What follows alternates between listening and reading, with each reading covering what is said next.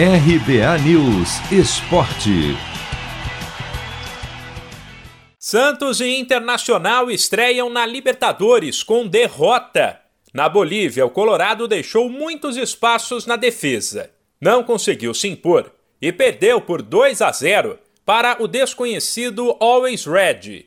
A altitude de 3.600 metros de La Paz pesou, mas aparentemente não foi um fator decisivo para um time que jogou bem menos do que se esperava. A derrota do Santos, porém, foi a mais doída. Atual vice-campeão, o Peixe perdeu também por 2 a 0 para o Barcelona de Guayaquil, mas na Vila Belmiro, ou seja, terá que recuperar esses pontos fora de casa. Apesar de o Santos adotar o discurso de ser um time agressivo, que joga no campo do adversário, quem adotou essa estratégia em alguns momentos foi o Barcelona, que teve o controle da partida. Para piorar, o atacante Marinho, craque do time, teve uma atuação bastante apagada.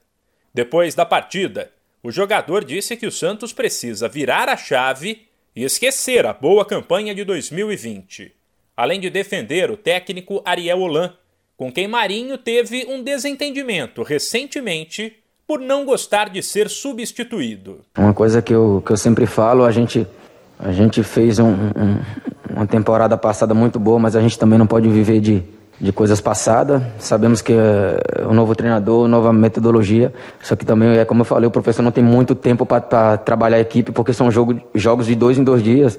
Né? Mas eu acredito que, de acordo com tudo aquilo que o professor pediu, hoje a gente ficou muito abaixo, a gente não fez.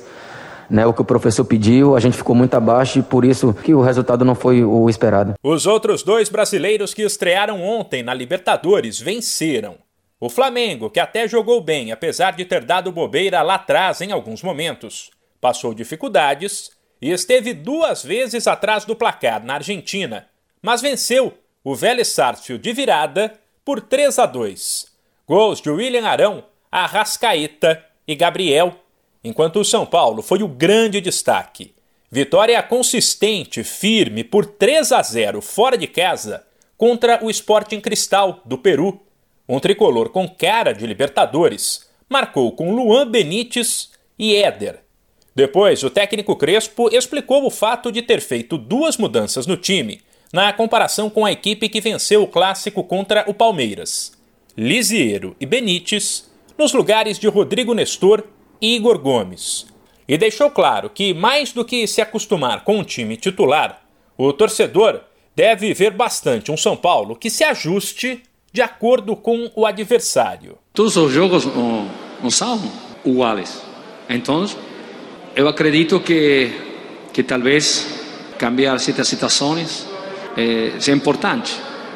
É importante, depende das características do rival, é isso que precisa a gente. Então, tento escolher a, a opção melhor.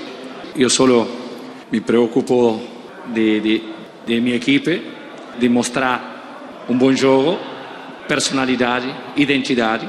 E isso os atletas estão demonstrando. Os quatro brasileiros que estrearam ontem na Libertadores voltam a jogar pela competição já na semana que vem.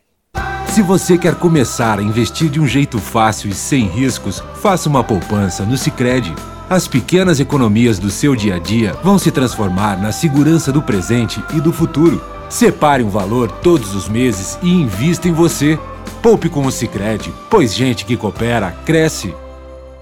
De São Paulo, Humberto Ferretti.